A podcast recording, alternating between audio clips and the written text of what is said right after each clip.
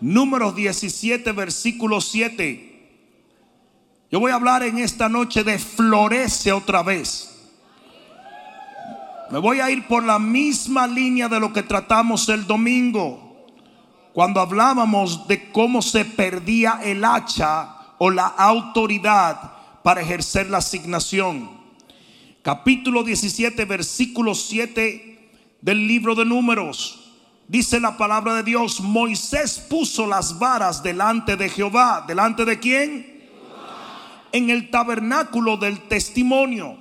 Y aconteció que el día siguiente vino Moisés al tabernáculo del testimonio. Y aquí que la vara de Aarón de la casa de Leví había reverdecido y echado flores y arrojado renuevos y producido almendras. ¿Cuántos pueden decir amén? ¿Cuántos de ustedes están creyendo por un tiempo fructífero para la gloria de Dios?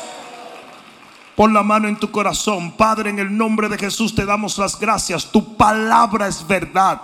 Y nos amarraremos a esa verdad profética en este día, creyendo que viene un tiempo de grandes frutos en la vida de todo hombre, toda mujer, todo joven, todo niño que busca tu rostro y espera en tu misericordia. Padre mío, enos aquí como tu pueblo, esperando por el mover de las aguas, por el viento recio, por la visitación prometida en el nombre de Jesús y persuadido de que la veremos, la viviremos, la experimentaremos antes de partir contigo en el final de los tiempos. En el nombre de Jesús, el que lo que pegue un grito de gloria allí. Aleluya. Siéntate un momento. Esto está que chipea aquí. Eh, eh, eh, lo que están, lo que estaban cantando, ustedes están haciendo el reto 21. Ustedes están comiendo, porque hay dos o tres charlatanes, ¿sabes? Pero, pero, esto está chipeando aquí. Aquí esto está fuera. Aquí hay chipas saliendo por todos sitios.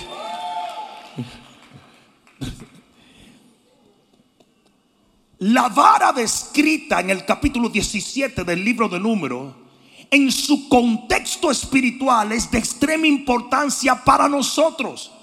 Porque la vara de Aarón simboliza el poder para cumplir una asignación. ¿Cuántos de ustedes saben que no hemos nacido de nuevo por un accidente? Desde el vientre de tu mamá tú fuiste apartado para hacer un trabajo en tu generación. ¿Alguien entendió eso? El Gadareno no fue libertado para irse a, ver Netflix. El Gadareno no fue libertado para sentarse a ordenar Uber en la casa. El Gadareno no fue libertado para lavarse las manos, ponerse un tapaboca y esconderse. El Gadareno fue libertado para ganar cinco ciudades en Decápolis, predicando a Cristo y hablando de. ¿Alguien está entendiendo la palabra? Usted tiene un llamado. Y no se lo hice yo, se lo hizo Dios. Usted es parte de un cuerpo. Y en el cuerpo el único miembro que no hace nada es el que se enferma, se atrofia y se muere. ¿Y sabe lo que pasa con un miembro que se muere en el cuerpo? Que hay que cortarlo. Tal y como dice la palabra, yo soy la vid y vosotros sois los pámpanos. Separado de mí, nada podéis hacer. Yo limpio la rama que da fruto, pero la que no da fruto la corto para que se seque. ¿Sabes lo que pasa cuando una gente le da cangrena? Le cortan la parte. Porque si no mata el cuerpo entero. Y si usted no da fruto, si usted no cumple con su llamado, si usted no cumple con su asignación, eventualmente usted se va. Bye, bye. Mucha gente dice, ¿y por qué se habrá ido fulano? Yo te voy a decir por qué se fue fulano. Porque Dios lo sacó. Porque estaba matando el espíritu que había en el cuerpo. Mira, mira, mira cómo están aplaudiendo. Tú tienes que darle gracias a Dios por la gente que Dios trae, pero dale gracias a Dios por la que se lleva también. Porque dice la Biblia, el que no es conmigo contra mí es. Y el que no recoge conmigo desparrama. Y hay veces que Dios te trae una gente, pero cuando esa gente decide no cumplir su asignación, Dios tiene que arrancarle y llevársela para que se cumpla lo determinado por el Espíritu Santo de Dios. Usted no nació por accidente. Usted tiene una misión. ¿Alguien está entendiendo esta palabra? Dile que está a tu lado, es a ti que te están hablando. Pero díselo con actitud. Es a ti. Aleluya. Y como Dios te llamó, ya entendieron que Dios nos llamó. Dios nos otorga talentos, dones, autoridad. ¿Me están entendiendo? Y esa vara de Aarón simboliza la autoridad para cumplir una asignación. Si tú estás predicando el Evangelio, si tú estás compartiendo las buenas nuevas, si usted está siendo discípulo, ya usted se dio cuenta que usted tiene talento para predicar, unción para echar fuera demonios, unción para sanar, unción. ¿Dónde están los líderes de esta congregación? Déjenme verlo. Pónganse de pie todos los líderes. Pónganse de pie. Pónganse de pie. Ustedes están viendo esa gente que está ahí. Mire, déjame decirle una cosa. Hollywood hizo una película porque un sacerdote católico le echó fuera un demonio a una muchacha. Y han hecho 25 mil. Esta gente echan fuera demonios toda la semana.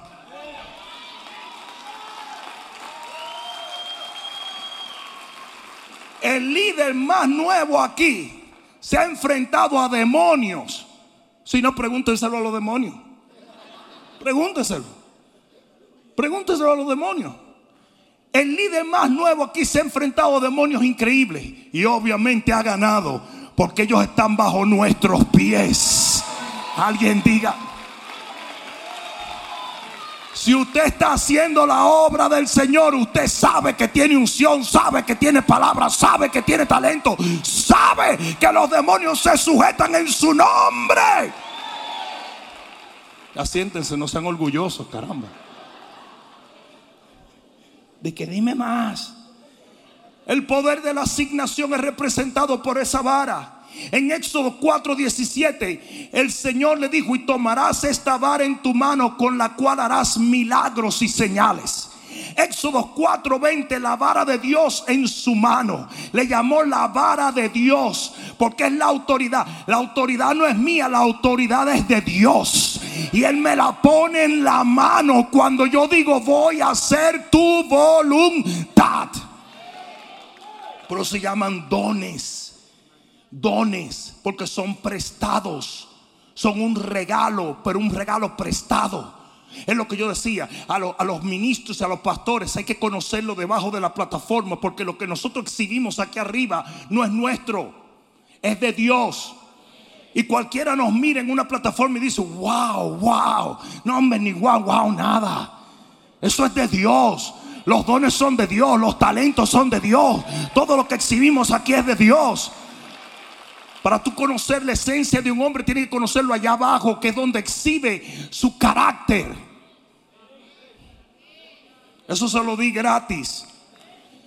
Éxodo 17 dice, fue la vara de Aarón la que devoró la serpiente de los magos en Egipto.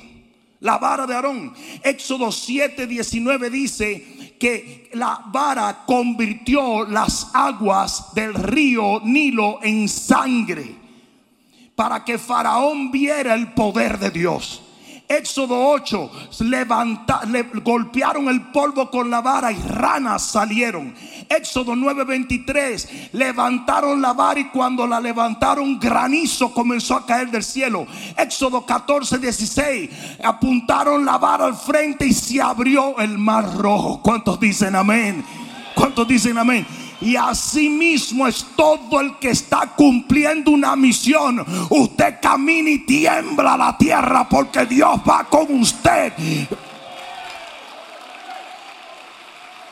Mucha gente dice, pero ¿cómo segadores ha logrado lo que ha logrado? No, no es segadores, es el Dios de segadores. Óyeme bien, Dios y nosotros hacemos siempre la mayoría. No le tengas miedo a ningún Goliat que con una simple piedra y la unción del Espíritu Santo usted va a tumbar gigante para la gloria de Dios. Nadie te podrá hacer frente en todos los días de tu vida, porque contigo está Jehová. Caerán a tu lado mil y diez mil a tu diestra, pero a ti no llegarán. Pasarás por las aguas, las aguas no te anegarán. Y si por el fuego la llama no arderá en ti, porque tu Dios, tu Dios tu Dios, tu Dios, tu Dios, tu Dios, tu Dios. Aleluya. Moisés y Aarón eran simples hombres, pero tenían una vara en la mano. ¿Alguien entendió eso? Moisés era un gago. Yo, yo, yo, yo, no, pu, pu, pu, pu, pu, pu, puedo. Hace nada. Y Aarón, peor todavía. Aarón no era gago, pero era menso. Moisés era manso, Aarón era menso. Porque el tipo termina hasta haciendo un becerro de oro, sabiendo que estaba mal. No sé si alguien me está entendiendo. Y está bien decirle a Aarón menso, sí, a ti también. Si usted hace lo que no estás no, que no debió hacer. Usted es un menso. Que de acuerdo al diccionario del Chapulín Colorado es bruto. Dígamelo, brother de Oaxaca. Entonces, oye bien, eran simples hombres, así como tú eres un simple hombre, eres una simple mujer. Pues you loaded. You're lock and loaded. Cuando tú caminas la tierra tiembla. Cuando usted ora, el cielo se abre. Cuando usted siembra, la lluvia cae. Cuando usted habla, la gente lo escucha. Cuando usted hace algo, se siente en el cielo, en la tierra, debajo de la tierra. Porque usted está caminando en la autoridad del que tiene toda autoridad. El rey de reyes, el señor del señor. El diablo te ve venir y es como, ver venir a Jesús. Es el mismo espíritu. Yo dije, es el mismo espíritu. Es el mismo espíritu. Y Dios te da esa vara. ¿Cuántos sienten esa vara en su mano? ¿Cuántos han visto esa autoridad obrar alguna vez? Pero yo dije, pero Todo eso es lo que a mí no me gusta. Él como que empieza bien y después la daña. ¿Tú ves cómo es la cosa? Ahora va a venir a darnos barazo.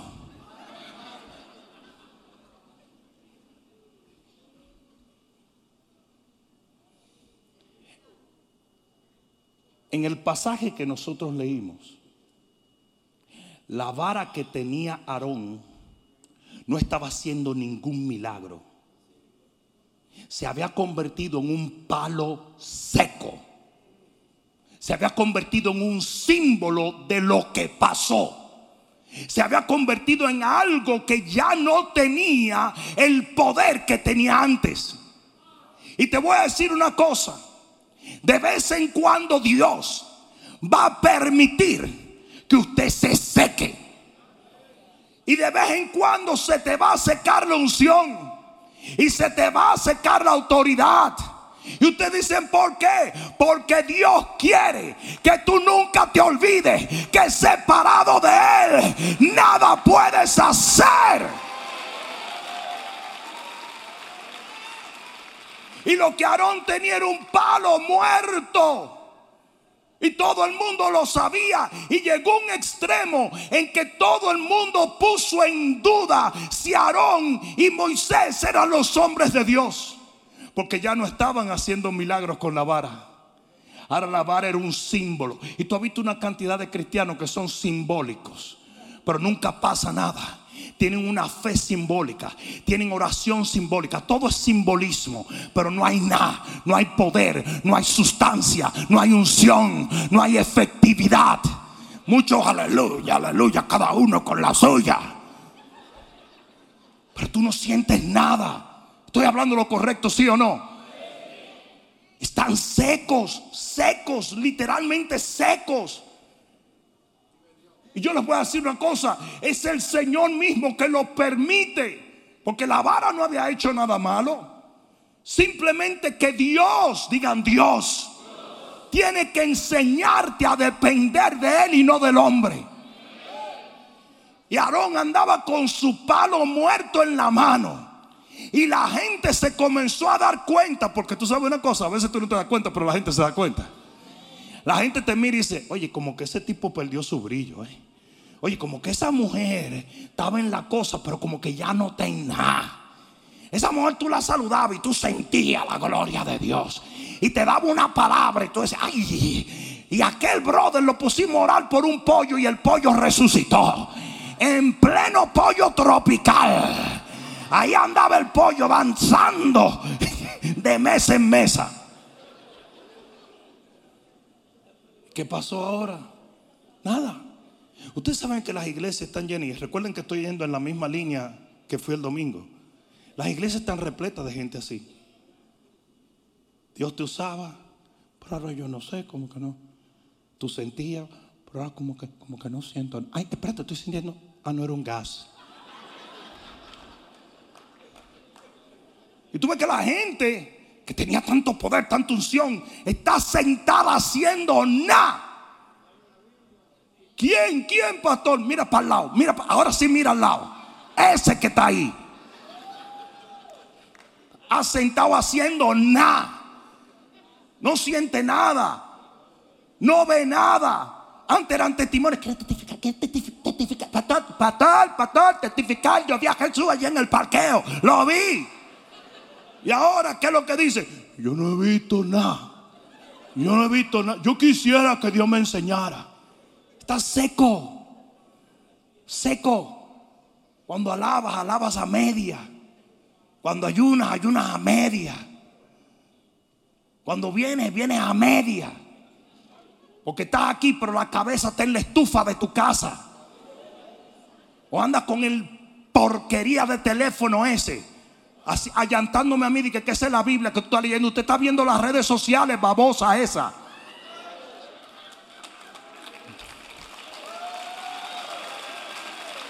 Di que, allantando, di que, que busquen Génesis. Como que yo no sé que tú estás en Facebook, ¿verdad?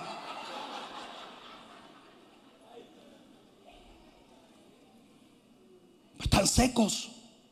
Y así mismo se secó la vara de Aarón. Y cuando se secó, se secó todo fruto. Porque cuando tú comienzas a depender de ti mismo, del hombre, de lo humano, de lo natural, de lo terrenal, se seca todo. David decidió censar el pueblo porque él estaba confiando en lo que tenía, el recurso humano que tenía y no en el único recurso que importa, que es el recurso de Dios, el poder de Dios, la gloria de Dios. Y dice que Satanás fue que lo indujo. Porque Satanás sabe bien que cuando usted comienza a depender de lo que tiene en el banco, Satanás sabe bien que cuando usted comienza a depender de la persona que usted tiene o de la gente o de la influencia que tiene, usted está en problemas. Del único que tenemos que depender es de Dios. Ahora sí, dile al que te, te dije que tenía que venir esta noche. Te lo dije. Y Dios lo va a permitir. Hay mucha gente que dice, pero yo, yo, no he hecho, yo no he hecho nada malo, pero no siento nada. Yo no he pecado, pero no es igual. El primer amor se fue y el segundo y el tercero también. Aquí no hay nada. Cuando la Biblia dice que la senda de los justos es como la luz de la aurora, que ve en aumento hasta que el día se hace perfecto, ¿qué pasó en esa trayectoria? A veces el Señor nos quita el tapete a ver cómo vamos a seguir caminando. Y nos vamos secando porque en Él está la vida. Yo dije, en Él está la vida. Y ustedes dicen, "Eh, pero ¿cómo tú lo sabes? Claro. Mira la oración que tú haces, Señor. Bendice a Pedro, bendice a Ani. El resto te lo digo mañana. No pueden orar. Si vengo los miércoles, no voy los domingos. Si leo la Biblia en la mañana, no la leo en la noche. Porque yo tengo una tía que se quedó loca. Eso fue loco siempre. Ella vino dañada de fábrica. Turuleca. Así es, ¿verdad? Turuleca, como la gallina. Y a veces Dios permite que nos vayamos consumiendo y nos vayamos secando para que aprendamos. R.W. Shambach, uno de los hombres más poderosos del avivamiento de sanidad, un hombre que vino aquí a Fort y llevaron una mujer muerta de la funeraria, se la robó la familia y la llevaron muerta aquí a Fort y él dijo, pónganla allá- allí en esa habitación. Levántala, Señor, cuando tú quieras, levántala. Todo el mundo animado, motivado, todo el mundo vuelto loco, todo el mundo se fue. Al otro día él estaba tomando testimonio y dice la mujer, yo era la que estaba acostada allí anoche. ¿Pero cuál? La que me morí. ¿Cómo? Allí, yo estaba allí. ¿Y qué pasó? Dice, de repente yo dejé de oír todo porque yo estaba oyendo. Aunque yo sabía que estaba muerta, todavía yo estaba oyendo. Y dice, y a las 4 de la mañana yo sentí que yo entré en mi cuerpo. Me paré y me fui para mi casa. Ahora mismo tengo una tía que cree que soy un fantasma. Fui levantada de los muertos. Y ese gran hombre, una noche, estaba agotado y se acostó a dormir. Y de repente a las 3 de la mañana entró una luz en su habitación. Y le dijo esa luz, yo soy Jesús. Le dijo, y quiero decirte algo, separado de mí, nada puedes hacer. Dice, en ese momento yo entendí que si yo dejaba de depender de Él, de buscarle a Él, de amarrarme a Él, todo se iba a derrumbar. Y hoy yo me paro delante de ti te digo, tú tienes que apretar el manto del Señor, abrazarte a Él y nunca dejarlo. Yo sé que puede ser sobresimplístico lo que te estoy diciendo, pero es muy poderoso. Separado de Él nada puedes. Separado de Él no funciona tu matrimonio. Separado de Él no funciona tu negocio. Separado de Él no funciona tu célula. Separado de Él no funciona tu ministerio. Separado de Él no funciona nada. Ni tu mente, ni tu cuerpo, ni tu alma, ni tu espíritu. Hay que estar pegado de Él. ¿Alguien entendió eso? Dice que solamente cuando un cuerpo está unido en armonía, dice que entonces cae el, el- el- el- rocío. Y ese es el Espíritu Santo y llega a todas las vestiduras hasta los pies. Usted tiene que estar pegado. Los que están lejos no reciben, pero los que están metidos, sí. Los que están en ese cuerpo, sí. Los que están amarrados, sí. Aleluya. Y así se fue secando la vara de Aarón.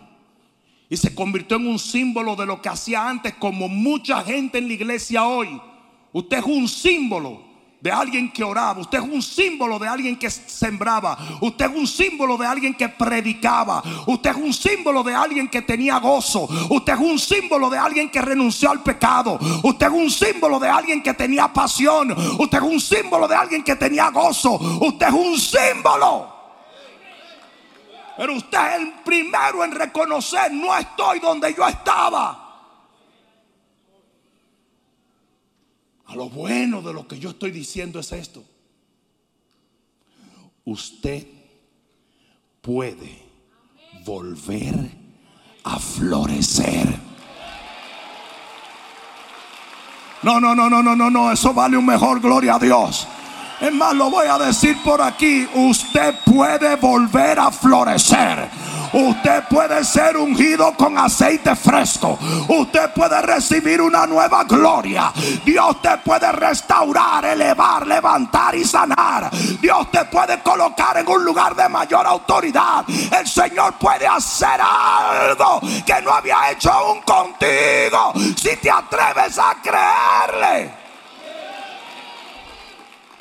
Y eso fue lo que pasó con la vara de Aarón. Seca.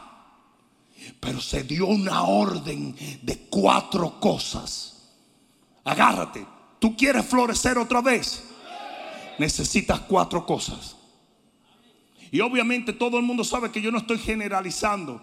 Aquí hay gente que están a diferentes niveles. Pero si tú no estás donde tú estabas, si tú miras al pasado como tu primer amor que se ha ido, si tú miras atrás y todavía no sientes lo que sentías antes, hay algo que está mal. Porque usted está supuesto a sentir más, a tener más, a vivir más de parte de Dios. Cuatro cosas se necesita para florecer otra vez. Número uno, necesita ser libre de la mano del hombre. Dice que Aarón tuvo que soltar la vara. Y óyeme bien, hay mucha gente que está dominada y sometida por el temor a la gente. Usted vive preocupado por lo que un religioso loco viejo pueda decir. Usted tiene miedo de, alejarse de la gente cuando usted lo que tiene que buscar es de Dios. Olvídese de lo que opine fulano, mengano, perencejo o sutano. Usted búsquele a Él. Ponlo primero a Él. Y cuando Dios te hace un llamado a meterte en el fuego de su espíritu, hay mucha gente que no responde. Porque fulano, porque me engano, porque aquí, porque allá. Y mientras usted tema a la gente, usted no va a poder obedecer a Dios. Mientras usted esté dominado por el temor a la gente, usted no puede temer al Rey de Gloria. La vara tuvo que ser sacada de la mano de Aarón donde estuvo por mucho tiempo. Usted tiene que romper esa adicción. Ustedes saben que nuestra generación está siendo entrenada para no obedecer a Dios. ¿Cómo? ¿Cómo, Bishop? Te voy a decir, las redes sociales. La gente pasa 10 horas en las redes sociales buscando la aprobación de gente que no conoce. Y tú no entiendes el daño psicológico que eso te hace. Ay, mira, mira los comentarios. No le gustó. No le gustó el vestido. No le gustó. ¿A quién? No sé. alguien. Alguien lo dijo. Susana. Susana Macagorra. De, de la ciudad de Kansas. Mira lo que me escribió. Y la gente se pasa el día. El día entero a ver si la gente me aprobó. ¿Cuántos likes? Y es un entrenamiento diabólico. Es el diablo en que te está metiendo en la cabeza que todo el mundo tiene que aplaudirte y aprobarte. Y mira la conducta que la gente está adoptando. Lo que me aplauden, eso es lo que yo pongo. Y lo que yo pongo, eso es lo que yo hago. Así comienza. No, no, no, no. No se puede, no se puede hablar del infierno. Yo soy cristiano, pero no se puede hablar del infierno porque me pusieron 50 comentarios malos y 800 no like. Claro, ser el diablo. No like, no like, no like, no like, no like, no like. Yo me voy a quemar, yo me voy a quemar, yo me voy a quemar. No like, no like. No se puede hablar del infierno. Hasta los pastores ya le da miedo hablar del infierno. Le da miedo hablar del Espíritu Santo. Le da miedo hablar de la santidad. Le da miedo porque eso no son temas progresistas. Esos son temas progresistas. Queremos gente que nos motive. No me diga. No me diga. Como que tú ves un tipo en, la orilla de un edificio y tú vas a empezar, alabín, alabán, alabín, bam, bam. Cuídate, no te lance. Se va a tirar nada más para no oírte. ¿Motivación de qué? La gente no necesita motivación, la gente necesita la verdad, sea popular o no sea popular. El Señor me dijo en días pasados que hablara del tema más impopular, que hablara en contra de toda esta de toda esta demonización de la sociedad, de esta cultura marxista, que en base de proteger tu salud, te están robando todas las libertades a nivel global. Y el Señor me pone a hablar contra eso y me dijeron, loco, me hicieron amenazas de muerte, te vamos a matar. Eh, va a matar tu pata pelada. El día que tú puedas con los ángeles que yo cargo, muchacho. Uh, alguien diga amén. El hombre que teme a Dios no le teme a nadie. Y me hicieron amenaza de muerte, me sacaron de la televisión cristiana, cretina, eh, pero cristiana, y me sacaron, y pastores me atacaron, y me persiguieron, usted es un loco, y ahora se ha probado que todo esto fue una manipulación diabólica. No dije que esto no era real, la pandemia es real. Lo que pasa es que está siendo aprovechada y manipulada por los izquierdistas. Me van a dejar solo como que no es con ustedes, ¿verdad? Y hoy en día hasta los Estados Unidos parecemos un país comunista. A mí me dijo un hermano, un pastor venezolano, me dijo, todo esto es exactamente lo que pasó en Venezuela. La misma narrativa, las mismas cosas, todo. Lo único que aquí están usando es que están protegiendo tu vida. Mentira del diablo. Te están robando los derechos. Ya usted no es libre de salir. Ahora usted es libre de salir si se pone un pamper en la boca y tiene una tarjeta. Mira, mira mi tarjeta. Ah, ok, ahora sí te atendemos. Vaya y coma. Y cuando termine, salga. Y cuando termine y salga, me le enseño otra vez la tarjeta. Ya usted no es libre de hacer nada. Y todo eso pasó de la noche a la mañana. Y el pueblo de Dios comiendo gofio. El Señor me puso a predicar eso y fue muy impopular, pero fue la verdad. Y al que se le predica la verdad termina siendo libre. Si se lo vas a dar, dáselo fuerte. Y ahora la nueva, el hormigón, el hormigón. El hormigón te va a matar. El hormigón. El hormigón es una gripe barata, caramba. Es literalmente el final de toda pandemia. Cuando degenera, en, el, virus degenera en algo muchísimo más suave lo contrae todo el mundo y se, llega a la inmunidad de masas. Pero hoy quieren seguir con eso, como vienen las elecciones dentro de pronto. Anda, anda. Mira, mira los demócratas, como están los demócratas. si usted es cristiano y dice, si usted es cristiano y dice que es demócrata, yo no sé de dónde te salió. Usted tiene que estar más confundido, compadre, que Adán en el Día de las Madres. Honestamente se lo digo. Ellos salieron del closet todos y dijeron claro las cosas como son. Son el partido de los satanistas, de los transexuales, de los homosexuales, de todo lo impío, lo impuro, lo sucio. Y ahora mismo me pueden cancelar este video simplemente porque estoy diciendo esto, porque hay una opresión tal y como la hay en los países comunistas. Tú no puedes decir, ya aquí no hay libertad de expresión. ¿Quién dijo que había libertad de expresión? Aquí tú no puedes hablar lo que, tienes que hablar. No se puede hablar. Igualito los países comunistas, los países totalitarios. Igualito. Igualitico. Un, verano entero rompiendo vidrio, quemando cosas y nadie le hizo a los izquierdas nada. Pero un día que fueron al Capitolio, hicieron dos o tres disparates, están presos todavía. ¿Por qué? Porque es un sistema totalitario. Pero de acuerdo a lo que el Señor ha dicho, eso se va.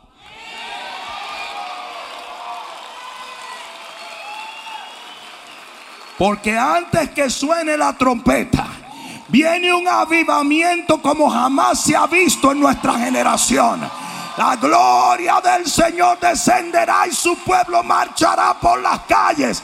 Y viene un periodo de tiempo donde predicaremos con voz de trompeta a las naciones de la tierra. Y el impío se convertirá y el enfermo se sanará. Y el cautivo será liberto en el nombre de Jesús. Aleluya. Si tú lo crees, di amén, amén, amén, amén, amén. Aleluya. Yo dije, aleluya. Yo dije, aleluya. La parábola de las diez vírgenes, nunca hubo impedimento a nadie para tener una doble porción del Espíritu, ni para hacer nada de lo que se requería. Y viene un tiempo de paz y libertad solo para que se predique el Evangelio. No va a ser color de rosa, va a haber muchos ataques, pero de todas maneras será glorioso. Si tú lo crees, di amén. Así todavía tú estás subordinado al poder del hombre, te va a ser muy difícil florecer. Porque el hombre tiene una agenda. Y esa agenda es someter a las tinieblas a todo ser humano. Mira, yo lo que digo es lo siguiente. Usted dice que mujer, usted dice que hombre. ¿Qué me importa a mí? Eso es problema tuyo. Tú estás tostado. Pero no quiera que yo lo acepte, porque yo no soy un idiota. Y yo estoy viendo con mis ojos que tú eres un hombre y tú eres una mujer. Entonces, el problema que la gente no está entendiendo es que el problema no es el pecado, el problema es que te quieran hacer participar del pecado a ti. La gran diferencia entre el pecado antes y el pecador es que el pecador hacía su pecado trancado en un closet y se iba al infierno directico desde el closet. Ahora no, ahora quiere que usted participe en el pecado de él. Y eso no va a pasar nunca, porque hay un pueblo. Yo dije, hay un pueblo que camina bajo la gloria de Dios. No seremos sometidos jamás. Es por eso que nos odian. Yo dije, es por eso que nos odian. Porque ni siquiera los leones de los circos romanos lograron someter a los cristianos. Nosotros tenemos un Señor, un Dios, una fe, un bautismo, una palabra Uh, qué buen momento para pegar un grito. Usted quiere florecer otra vez. Usted tiene que romper esa adicción a lo que el hombre piense o diga de usted. La Biblia dice en el capítulo 6 del libro de Isaías que cuando muere el rey Usías, que era el protector de Isaías, él vio al Señor. Y a veces tienen que morir los reyes terrenales para que puedan verse los reyes celestiales. ¿Alguien entendió eso? Antes de que venga algún teólogo, no quise decirlo en plural, simplemente para que se oyera bien. Hay un solo rey celestial. Porque tú lo viste lo que dijo. Ahora, antes cuando nadie me conocía a mí, no hacían un video de mí. Yo loco porque hicieran un video. Yo, yo hacía de todo. A veces hacen un video mío. Ahora todos los días sale un video nuevo. Ah, por ahí hay un menso, perdón, perdón, un triple menso, que ahora dice que yo dije cuando viene Cristo. Qué lindo, eh. Y tú ves todo, Pastor Rudy Gracia, Bishop Rudy Gracia, dijo cuando venía Jesús. Yo mismo lo busqué a ver. Ay, yo quiero saber cuándo es que viene. Yo, yo no me di cuenta cuándo fue que yo lo dije. tomando a los cristianos de bobos, haciendo un montón de dinero, supuestamente más santos que cualquiera, son más demonios que cualquiera. Judas Escariotes quiso hacer dinero de la manera errónea en el reino y así están haciendo esta gente. ¿O ustedes se creen que ellos no están monetizando? Y los videos se vuelven virales. Tú puedes predicar el evangelio y se ven 20 mil personas entraron a ver tu video. Dicen, el pastor Rudy se arracó el sobaco. 275 mil personas oyendo a este tipo decir que yo me arraqué el sobaco. Es la cosa más estúpida y ridícula que yo he visto en mi vida. No caigas en eso. No, no, no, no le sirvas de juguete. Dice la Biblia que cuando Sansón perdió el poder, le sirvió de juguete a los filisteos. Si alguien puede jugar contigo es porque tiene más poder que tú y el diablo no tiene más poder que tú. Y a esos tipos que están jugando con el pueblo de Dios, yo les advierto una cosa, viene un juicio de Dios sobre sus vidas. Están desvirtuando la palabra de Dios y acusando hombres de Dios de la manera que Dios nunca dijo que se acusara. Porque se dice que a un anciano se le acusa con varios testigos y se revisa lo que se dijo y en privado. Si yo, que no soy infalible, cometo una falta, esa no es la manera. Porque yo he ganado más alma que esa bestia que está hablando disparate. Y lo que está pasando es que los impíos están mirando eso y están diciendo, esta gente no sabe lo que están haciendo. Esta gente no tiene la menor idea. Por eso es que yo no soy cristiano. Y todo el que se pierda a causa de, eso, el Señor va a demandar la sangre de ellos, de la mano de ellos. Eso se lo di gratis. La Biblia dice que Jefté, para librarse y volver a su asignación, tuvo que dejar a los hombres ociosos con los que él andaba. Usted tiene que romper con el hombre para entrar en una nueva relación con Dios. No estoy hablando de las autoridades establecidas por Dios. Estoy hablando de las autoridades que no le establece Dios y tú permites que te controlen.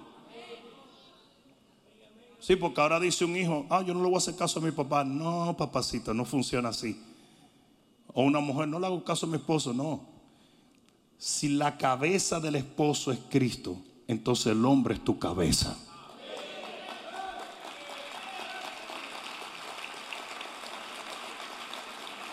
Estamos claros en eso, ¿verdad? Qué bueno. Balaán tenía un espíritu y es que Balaam se dejó sonsacar de Balac y desobedece a Dios por andar obedeciendo a Balac. Porque Balac le estaba dando dinero, fortuna y fama. Y eso es lo que está pasando hoy en día con mucha gente. La Biblia dice en Hechos 5:29 es necesario obedecer a Dios antes que a los hombres. Usted quiere florecer otra vez, suéltelo del hombre y agárrelo de Dios. Uy, qué bueno quedó eso. Alguien diga amén. Dos, necesitas, dos, dos, dos. Dos, necesitas mantener tu nueva identidad clara. Dice que encima de cada vara había que poner el nombre propio de cada uno de ellos. Pero encima de la vara de Leví había que poner Aarón, que quiere decir iluminado. Porque Aarón fue el nombre que Dios le dio con el sacerdocio a Leví. ¿Alguien entendió eso? Por lo tanto, usted tiene para florecer otra vez que entender que no importa qué tan seco esté usted, usted sigue siendo un hijo de Dios. Usted sigue siendo un hijo de Dios. Usted sigue siendo un hijo de Dios. El hijo pródigo estaba en la posilga de los cerdos y dijo, en la casa de mi padre, porque quizás yo la regué, la hice mal, lo traicioné, pero él sigue siendo mi padre y yo sigo siendo su hijo. Y yo no sé a quién yo vine a hablarle hoy, pero usted es el hijo de Dios y eso nadie te lo quita. ¿Sí o no? ¿Sí o no? Usted ven ese negrito súper elegante que andaba por ahí tirando fotos. ¿Dónde está? Estaba aquí ahora mismo. ¿Dónde está ese negrito? Ese es el JJ. Ese tipo hijo mío 24 horas al día. Tú no lo vas a creer. Ese tipo hijo mío 7 días a la semana. Ese tipo hijo mío cuando hace bien y cuando hace mal. Él sigue siendo hijo mío sin importar nada. Venga a la iglesia o no venga, sigue siendo hijo mío. Se porte bien o se porte mal, sigue siendo hijo mío. No sé si me están entendiendo. Usted es un hijo de Dios. Eso no es una vacuna de 40 días. Que hay que darle un shot extra. Un booster. Para que, ay, ay, volví a ser hijo de Dios. No, no, no, no, no. Usted puede que no se esté comportando como un hijo de Dios. Usted puede que no esté haciendo lo que hace un hijo de Dios. Pero de que es un hijo de Dios, es un hijo de Dios y eso no te lo va a quitar nadie. Qué buen momento para decir amén. Levanta tu mano y di, yo soy quien mi padre ha dicho que yo soy. Yo soy un hijo de Dios. Dale el mejor gloria a Dios que tú le hayas dado. Nadie florece si no lo cree. Mientras usted esté diciendo, no, ya, ya, yo, ya, ya, yo, ya, ya, ya, ya, yo. Ya, yo, ya, yo. No, usted no va a florecer. Porque usted no, no, entiende lo que es la gracia y la misericordia de Dios. Usted no entiende el nuevo nacimiento. Usted no entiende lo perpetuo que es la salvación. ¿Se pierde la salvación? Yo soy de los que creo que sí. pero se pierde cuando usted voluntariamente rechaza a Dios. Así como usted voluntariamente le aceptó y fue salvo, usted tiene que voluntariamente rechazarlo para salir de su familia. Esa es la blasfemia del Espíritu Santo, pero eso es otra cosa para Bishop Talks. Tres, ¿usted quiere florecer otra vez? Necesita permanecer bajo su presencia. En número 17.4 dice, y pondrás la vara en el tabernáculo de reunión frente al testimonio, frente a Jehová, donde yo me manifestaré a vosotros. En una dice el testimonio, en otra dice Jehová. Y yo te voy a decir una cosa, usted no puede florecer lejos de él. Usted no puede dar fruto lejos de él. Separado de él, nada, nada, nada, nada puedes hacer. Es por eso que por 21 días estamos pegados del Señor. Y vamos a ver la gloria de Dios. Alguien diga amén. Yo voy a decir algo. Porque hay mucha gente que no entiende lo que es la oración. Ustedes saben cómo nos enseñan de oración. Que la oración es simplemente pedirle a Dios.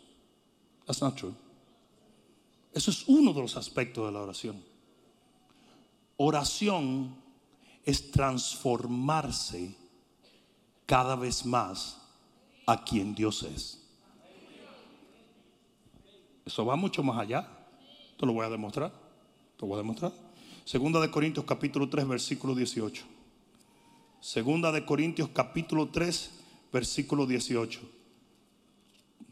¿Terminamos esto o, tenemos que interrumpir ya porque Burger King lo van a cerrar? Sí, porque hoy tú nunca sabes quién tú lo estás predicando. Ahora, si yo lo estoy predicando a los segadores, entonces ya mismo empiezan a vocear, vigilia, vigilia, vigilia.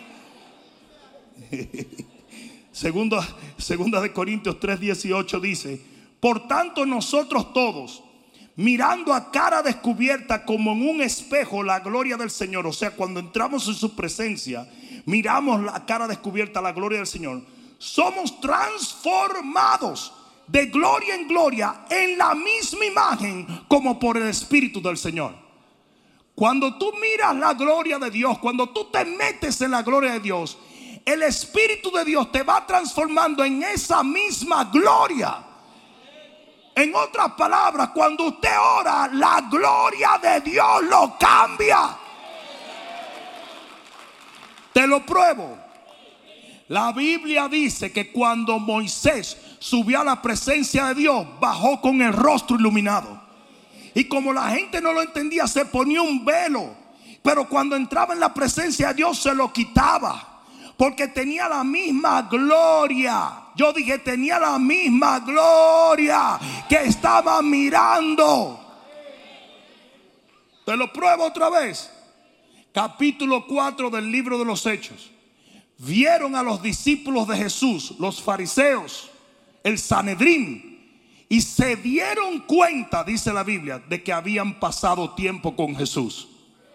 ¿Cómo se dieron cuenta? Porque tenían autoridad. O sea que algo se transfiere cuando usted ora.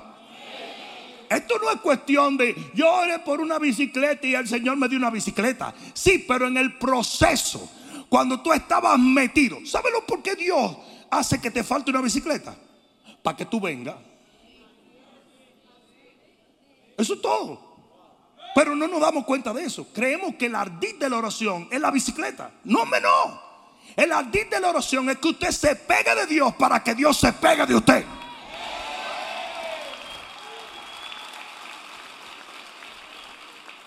¿Sí o no? Como mismo pasa con la gente que busca el diablo. Tiene una necesidad de algo, me voy a buscar el diablo por esa necesidad y se entolla.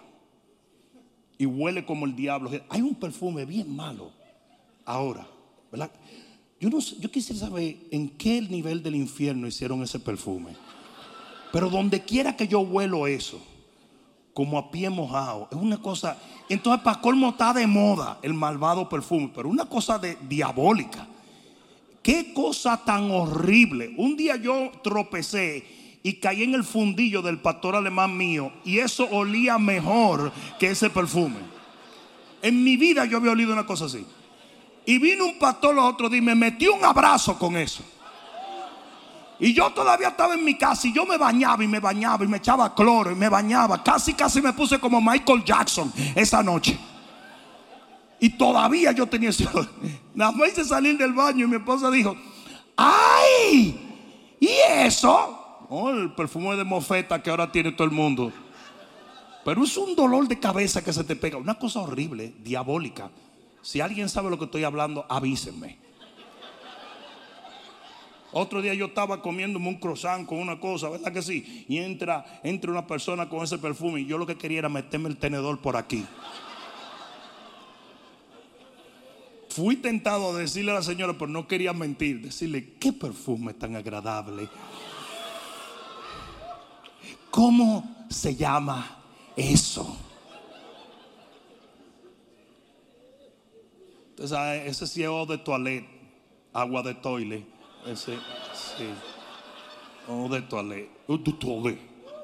Agua de toile. ¿Cómo nos fuimos por ahí? Yo no sé. Pero es importante que nos metamos en la presencia de Dios. Es importante que estemos metidos en su presencia. La oración tiene poder. Pero no es poder de provisión, sino poder de transformación. Y si tú entendieras eso, tú le dieras más valor a la oración. Porque ok, estamos 21 días orando. A los primeros 5 días ya tú le has pedido todo. ¿Sí o no? Entonces tú dices, ah, no, pues ya yo pedí todo, ya yo voy a dejar esto. Me voy a tirar dos días más repitiéndole todo para que él sepa bien qué es lo que yo necesito. Así no es. Cada vez que usted se mete en esa presencia, el aroma de su gloria se impregna en ti. Y la gente va a sentir, va a saber. Usted va a volver a reverdecer y a florecer porque tiene a Dios en usted. Dice que lo veían, el Sanedrín veía a los discípulos, decían, son gente de, sin letras y sin vulgo. Y mira cómo están hablando. Algo se transfería. Algo se transfería. Y termino con esta última. La cuarta cosa que necesitas para volver a florecer. ¿Le hablé la palabra correcta a algunos, sí o no? La cuarta cosa que se necesita para volver a florecer es fe de que volverás a florecer. Y en el versículo 5 de nuestro texto dice, y florecerá la vara del varón que yo escoja. Óigame bien lo que le voy a decir. Si usted lo cree, y usted obedece, usted va a florecer, usted va a dar fruto. La gente va a ver las almendras, la gente va a ver el fruto, la gente te va a ver cambiar delante de sus ojos, porque hay una palabra que ya ha sido dictaminada y es que usted va a florecer. Yo no sé quién se lo vine a decir. Usted va a florecer, tu casa va a florecer, tu matrimonio va a florecer, tu familia va a florecer, tu negocio va a florecer. Después de estos 21 días de ayuno y oración, tú vas a ver a tus células floreciendo. Tú vas a ver tu red floreciendo. Tu familia floreciendo. Frutos que tú estás esperando, lo vas a ver en un día. En el nombre de Jesús. Va a ser sobrenaturalmente. Te lo estoy profetizando en este día. Va a ser sobrenatural.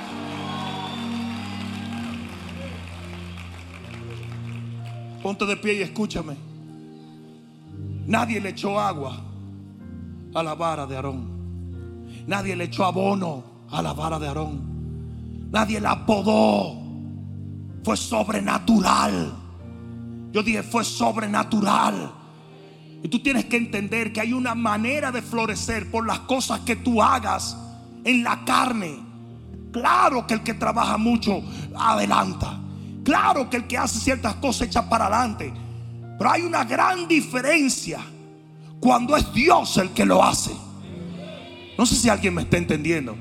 Dios es capaz de entregarle millones en recursos a cuatro leprosos. Le entregó ciudades enteras vacías. con todo tipo de comida, de vestidos, de alhajas. Cuatro leprosos, simplemente por un principio de florecer en lo sobrenatural. No, tú vas a iglesia que te enseñan un montón de técnicas y cómo hacer esto, y cómo hacer, y cómo hacer esto, y cómo hacer esto. Y todo es carne, carne, chuleta, carne, chuleta. Pero lo que yo te estoy hablando ahora es de pegarte de Dios. Es de meterte en su presencia. Es de clamar a Él y dejar que Él lo haga. Si uno de los peligros más grandes que hay en las iglesias es cuando la iglesia se vuelve humanista. Queremos hacer todo lo que solo Dios puede hacer. Dije lo que solo Dios puede hacer. Y a todos le buscamos una terapia. Y a todos le buscamos un doctor. Bueno, si usted no tiene fe, great. Pero prueba a Jehová. Prueba al Señor. Porque Él puede hacer en 10 segundos lo que a ti te tarda 10 años.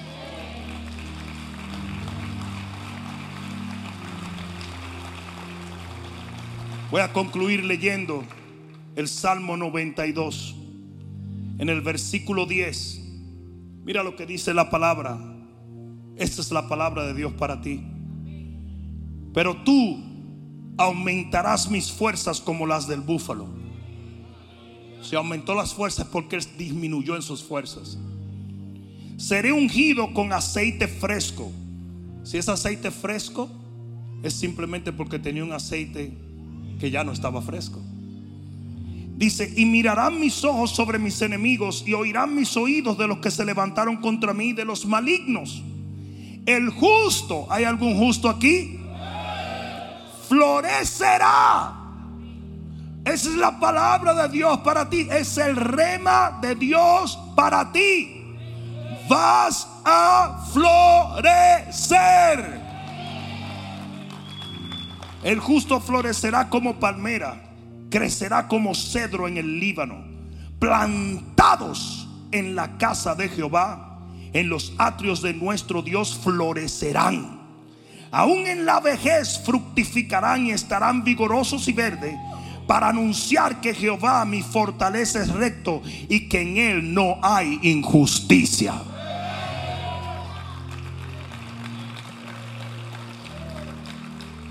¿A quién se la llevó? Hay mucha verdad de lo que estuvimos hablando. Número uno, se florece en su presencia. Número dos, aún la gente más espiritual puede llegar un momento de sequedad. Pero número tres, creo que es lo más importante que leímos aquí. Hay una razón por la cual Él te hace florecer. Y es para que anuncie sus virtudes.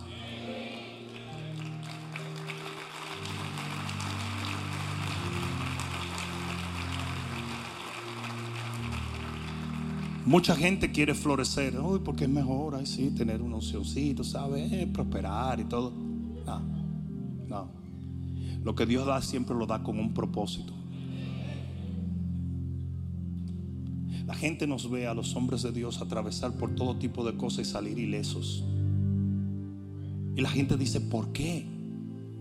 Porque estamos viviendo en una asignación. A Pablo lo desmontaban por los muros una vez lo apedrearon y lo mataron y Dios lo resucitó. Lo perseguían por todo lugar, lo obstaculizaban, lo encarcelaban y Dios abría la cárcel. Porque por más sequedad que el enemigo traiga a tu vida, si usted se decide a ser un instrumento en las manos de Dios, no va a haber nada que detenga la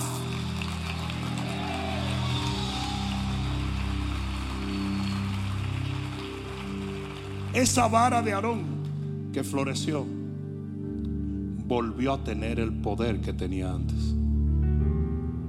Y oye bien lo que te voy a decir en este momento.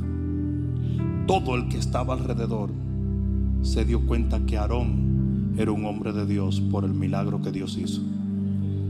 Hay gente que te está juzgando. No mires a los lados en este momento. Pero hay gente que te está juzgando y está cuestionando quién tú eres en Dios. Porque siente que estás apagado. Siente que estás apagada, que estás seco, seca. Pero cuando usted florezca, le va a cambiar la opinión a todo el mundo.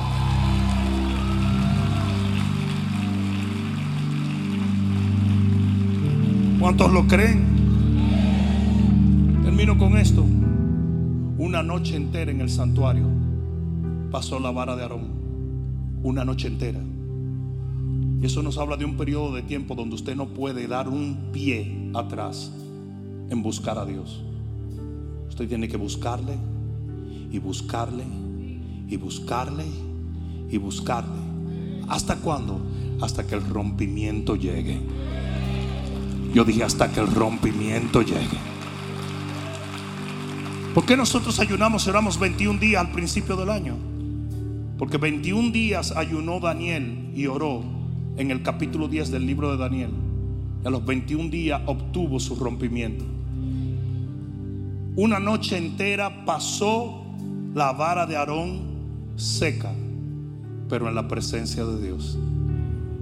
Y después de esa noche, el fruto se vio.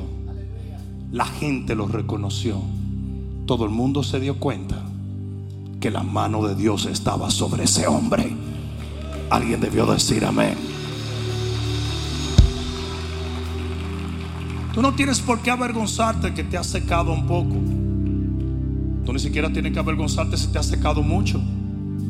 Porque es Dios mismo el que a veces permite eso. Lo que tú no puedes hacer es vivir el resto de tu vida cristiana diciendo, una vez yo vi milagros, una vez yo sentí la presencia, una vez yo evangelizaba, una vez yo ayunaba, una vez yo vi al Señor en mi hogar. No.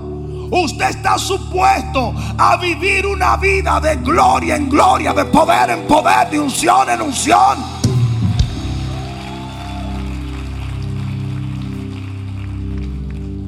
Eso es lo que estamos haciendo en estos 21 días.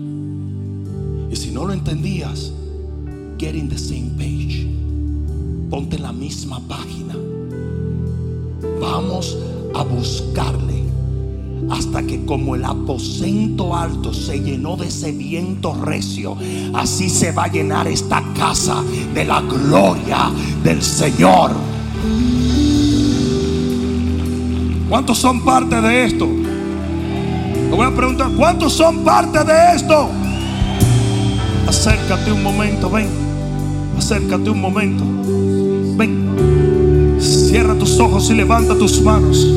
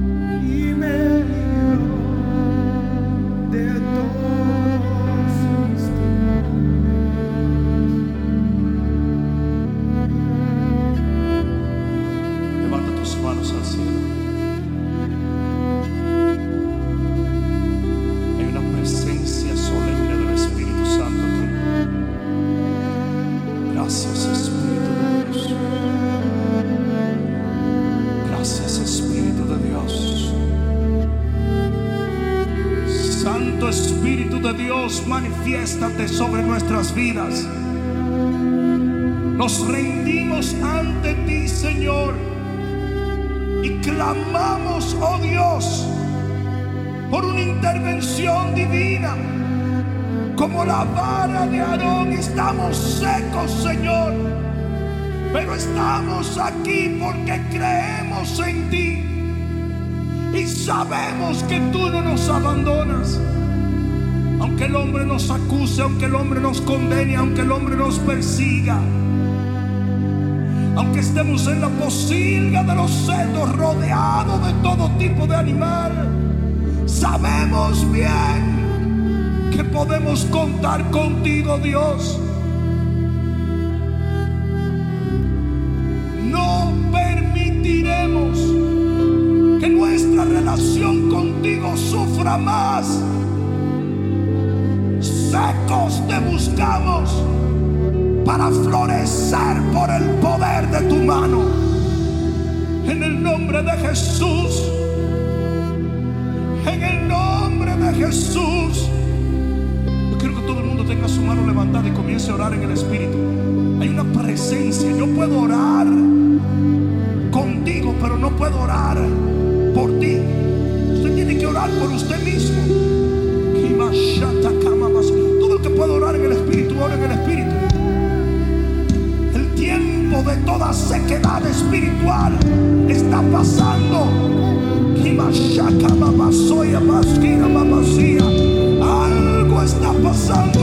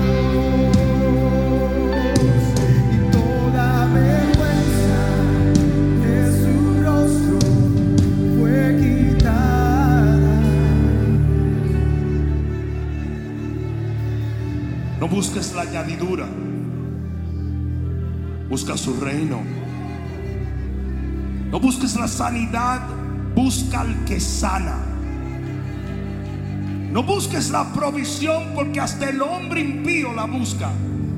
Busca al proveedor. La gente corría tras Jesús, mientras otros corrían tras los panes y los peces. Escoge hoy buscarle a Él por encima de todo lo que Él da. Porque vida eterna es conocerle a Él. El resto, hasta el lo puede dar. Satanás le dijo a Jesús, yo tengo riquezas y te las puedo dar. Si me haces caso a mí, no a Dios. O sea que hasta el diablo puede dar riquezas. Hasta el diablo puede proveerlo material, pero solo Dios. Yo dije, solo Dios puede proveer una real bendición. Levanta tus manos al cielo. Este es un tiempo de buscarle a Él. Y aunque clamamos y oramos por ciertas cosas, nuestro enfoque es Él. Él y solo Él. Yo quiero que le digas, Padre, en el nombre de Jesús, yo te buscaré y te encontraré, porque te buscaré con todo el corazón. En el nombre de Jesús, te prefiero a ti por encima de todas las cosas que tú das. En el nombre de Jesús. Ahora mantén tus manos en alto. Padre, yo te doy las gracias por cada hombre, cada mujer, cada joven, cada niño. Y te pido, Señor, que hagas de este tiempo uno de los tiempos más gloriosos que hemos experimentado en este ministerio. Padre mío, soy un fiel creyente de que tú visitarás esta generación y en toda humildad de corazón te pido que visites segadores. Padre mío, hoy bendigo a estos hombres y a estas mujeres. Y te doy gracias por sus vidas, no solo los que están aquí, sino a los miles y miles que nos miran a través de las plataformas sociales. Extiende tu bendición hasta ellos y haznos entender que tenemos que depender de ti 24/7.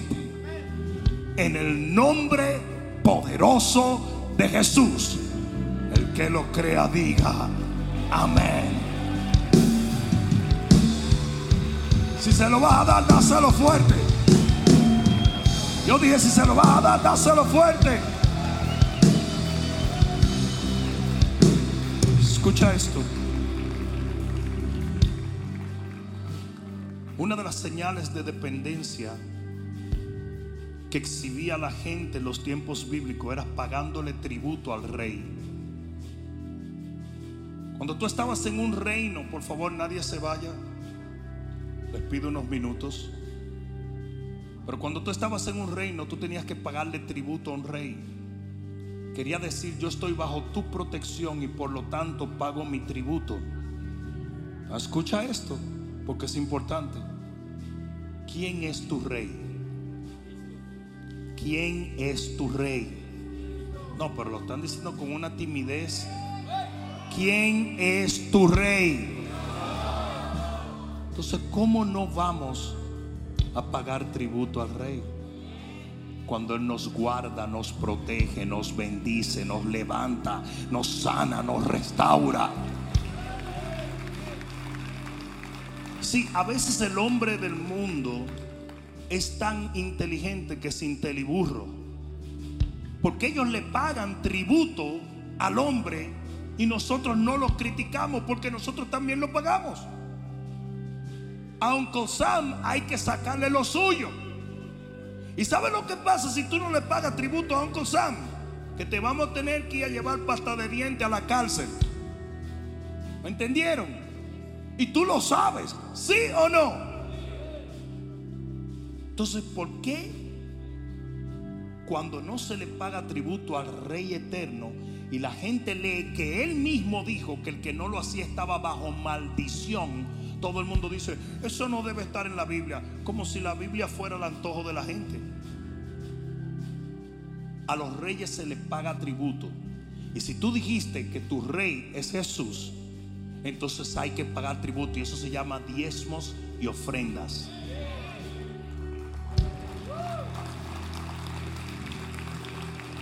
El diezmo es la décima parte. Es obligatorio. Digan obligatorio. No es una sugerencia, es obligatorio. La ofrenda es algo que nace del corazón del individuo. Y el voto es un pacto que tú haces por algo específico con Dios. Cuando Dios demanda algo extra, se hace un voto. Señor, por eso David decía, yo pagaré mis votos al Altísimo, porque él hacía votos. Yo, como líder de esta iglesia, hago votos delante de Dios. Cuando se presenta una necesidad, Padre, esto es para esto, esto es para esta obra, y yo sé que algo grande va a pasar. Abraham hacía altares donde quiera que iba, y eso es similar a un voto. Por lo tanto, hoy en día nosotros vamos a entregar nuestras ofrendas, nuestros diezmos y nuestros votos. Y lo vamos a hacer con mucho respeto. Óyeme bien lo que te voy a decir. Ten mucho cuidado con el que quiera faltarle respeto a lo que es de Dios. Lo primero que los reyes que vencían a Israel querían hacer era agarrar los utensilios santos de la casa de Jehová y usarlo para la malicia. Ustedes tienen que tener mucho cuidado con quien trata de faltarle respeto a lo que es de Dios. Los diezmos, las ofrendas y los votos no son de la iglesia, son de Dios. ¿Entendieron? O sea, que esos pastores que se llenan la boca diciendo, yo no recojo dinero. ¿Y desde cuándo tú has sido autorizado para no tomar los diezmos de Jehová? Son de Jehová, no son tuyos. No sé si me están entendiendo. Entonces, si tú necesitas un sobre, levanta tu mano. Y si no, levanta tu otra mano y vamos a orar en este momento. Padre, en el nombre de Jesús, recibimos tu palabra y por medio de estos diezmos, de estas ofrendas y de estos votos, te decimos, de ti dependemos, por ti vivimos y en ti esperamos. En el nombre de Jesús, tú eres el dador de toda buena dádiva y de todo don perfecto. Y nuestra familia no recibe del mundo, recibe de ti. Y por lo tanto hoy nos sentimos honrados de que tú nos permitas honrarte con lo mejor que tenemos para ti. En el poderoso nombre de Jesús, el que lo crea diga amén. Hola, soy Bishop Rudy Gracia. Por años hemos tenido un éxito increíble para la gloria de Dios en YouTube. Ahora tenemos un canal de contenido exclusivo y te invitamos a que seas parte de él. Solamente entrando a nuestro canal regular, que es totalmente gratuito, encontrarás cómo suscribirte a este nuevo canal de contenido exclusivo. Cosas que el Señor pone en mi corazón, que usualmente no son abiertas a todas las plataformas, pero que servirán para la edificación de tu vida y la de los tuyos. Dios te bendiga.